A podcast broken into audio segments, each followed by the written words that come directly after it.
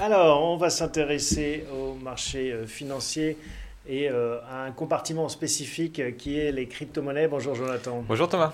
Euh, je remarque quelque chose pour commencer. vous intéressez aux cryptos et au Bitcoin en particulier quand ça baisse, pas quand ça monte. Ça fait ben- longtemps qu'on attend ce sujet. J'en parle quand, quand, ça devient un sujet mainstream. Et on a de plus en plus de questions de la part de, nos clients, de la part des gens qui nous entourent sur le Bitcoin. Donc, Ils en ont acheté, vos, vos clients? Vous avez euh, dans votre clientèle une idée du pourcentage qui ont acheté, qui sont passés à l'acte? Non, je ne peux pas vous dire le pourcentage des clients qui, euh, qui, sont passés à l'acte. On nous en parle beaucoup. Euh, certainement qu'on y investit un peu quand même.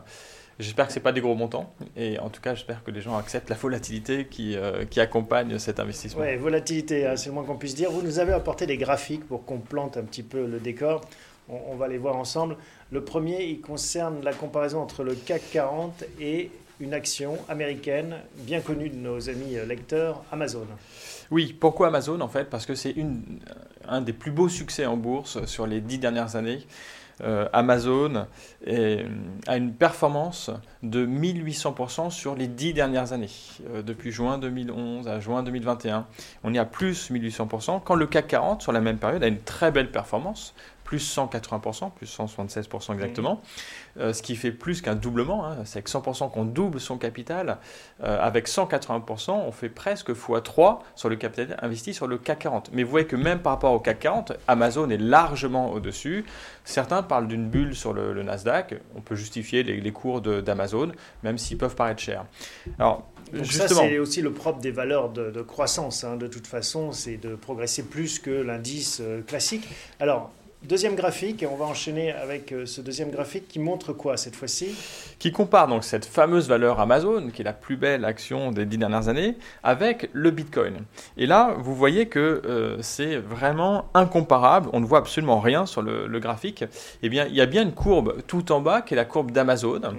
euh, qui est la courbe tout en bleu. Alors, on ne la voit pas, pourquoi? Parce qu'elle est absolument écrasée par la hausse du Bitcoin. Amazon fait 1800%, on l'a vu sur le graphe précédent, mais le Bitcoin, sur la même période, fait 179 000% sur 10 ans. Autrement dit, euh, c'est quoi ces chiffres en fait, pour, que ça parle euh, aux gens qui nous regardent? Imaginons que vous aviez investi 1000 euh, euros il y a 10 ans sur le Bitcoin, vous auriez aujourd'hui 1 800 000 euros. Hmm. De 1000 euros investis, 1 800 000 aujourd'hui. C'est la fameuse histoire de la pizza euh, la plus chère de l'histoire, parce qu'elle a été vendue, je ne sais plus, 10 bitcoins et ça valait 50 euh, millions de dollars à peu près euh, il y a quelques temps. Alors, on voit que le bitcoin peut être un placement très juteux à condition de rentrer au bon moment. Parce que depuis quelques semaines maintenant, pour ceux qui sont rentrés à 65 000 dollars, c'est plus compliqué, ça a été divisé en deux. Voilà, ça a été euh, fortement euh, réduit. Euh, c'est pas la première fois que ça arrive, ça arrivait à plusieurs reprises depuis euh, une dizaine d'années. On le voit un petit peu sur le, graphe qui était à l'écran. il y a eu différentes périodes où en fait où il y a des, fortes corrections. Mm-hmm. Une des plus fortes corrections a été de 80% de, la valeur. Alors sur la durée après, ça n'a pas empêché le Bitcoin de reprendre sa, tendance de, long terme. Mais la, la volatilité est extrêmement forte. C'est un des actifs les plus volatiles qui existent euh, aujourd'hui. Deux questions. Euh, est-ce qu'on peut encore perdre 80% cette fois-ci? Parce que bon, c'est annoncé régulièrement, ça fonctionne par vague. Est-ce que c'est ça le scénario que vous envisagez? On a perdu déjà 50% à peu près par rapport au plus haut? Oui, moi ce que, je, vois, c'est qu'en fait, c'est très difficile d'établir une valeur intrinsèque au Bitcoin. Honnêtement, je n'ai pas la réponse quelle est la valeur aujourd'hui du Bitcoin qu'on peut viser dans quelques semaines, dans quelques mois ou quelques années. Donc ça, autant l'évacuer. Maintenant, ce qu'on peut comparer, c'est par rapport au, momentum, euh, à la vitesse de variation par rapport à d'autres actifs. Et là, on peut regarder ce qui s'est passé lors de bulles. On a eu des bulles sur les marchés financiers, ce n'est pas la première fois qu'on le voit. Et ce qu'on observe à chaque fois, c'est que juste avant l'éclatement de la bulle, il y a une accélération de la hausse. Et c'est ça qu'on observe sur le Bitcoin encore cette fois-ci. Vous le voyez bien sur le graphe. La progression était forte et elle a énormément accéléré au cours des derniers, tout derniers mois. C'est presque à la verticale. Et ça, c'est systématiquement annonciateur d'une chute très marquée ensuite. On l'a vu lors de la, bulle Internet euh, en, 2000, entre 1998 mm. et mars 2020, sur euh, à peine 18 mois, le Nasdaq fait x2 en mars 2020, il s'est écroulé. Mais alors, si vous faites un, graphe dézoomé du Nasdaq, on a exactement la même, euh, Le même aspect actuellement. Hein. Oui, euh, la, hausse a été très très marquée au cours des, euh, des 12 derniers mois. Maintenant, vous pouvez voir, en fait, on l'a vu sur le graphe euh, sur Amazon, que depuis quelques mois, depuis 3-4 mois, il y a une stabilisation des valeurs Amazon et du Nasdaq, et ça c'est plutôt sain, effectivement. Alors on n'arrive pas forcément à mettre une valeur intrinsèque sur le Bitcoin. En revanche, il y a des raisons factuelles pour lesquelles le cours recule actuellement. Par exemple, la Chine ou d'autres institutions, notamment banques centrales, qui euh, essayent de limiter euh, ce, déploiement. Oui, alors ça, c'est vraiment le risque principal de ces crypto-monnaies, ces crypto-actifs. C'est le, risque réglementaire, le risque que les banques centrales interviennent et disent stop. La régression est finie. Pourtant, c'est censé être indépendant justement des banques centrales et on peut s'échanger sans qu'une banque centrale ne vienne mettre son nez dedans.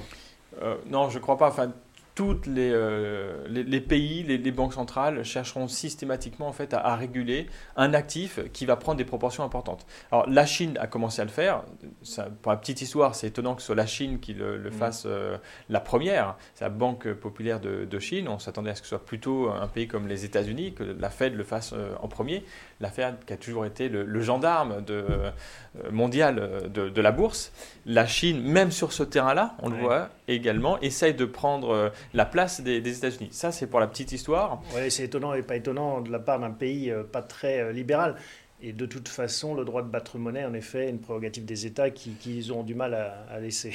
Oui, ils n'accepteront pas ça. Alors, la raison qu'ils donnent, euh, elle peut s'entendre, c'est d'abord qu'on ne contrôle aucun flux. Donc, on sait qu'il y a beaucoup d'opérations illicites.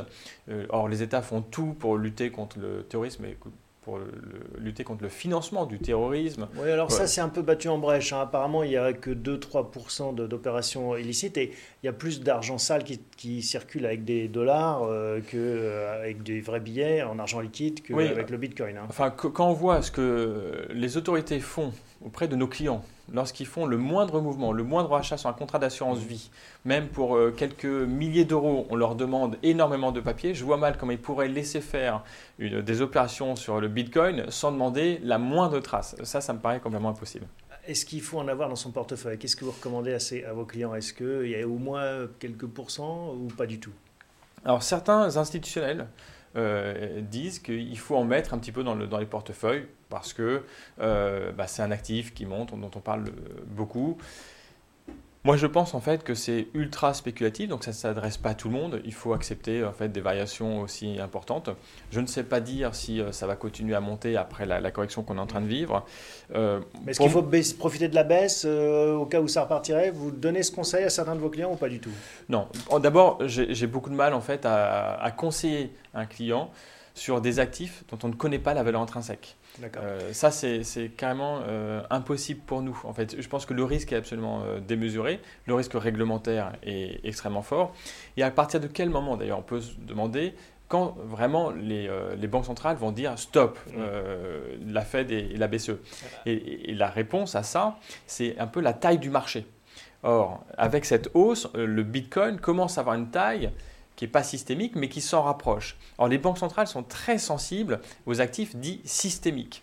Une baisse d'un cours d'un actif systémique pourrait faire chuter tout le système. Bien sûr. Le Bitcoin, euh, en avril, c'était 2% de l'ensemble des actifs mondiaux.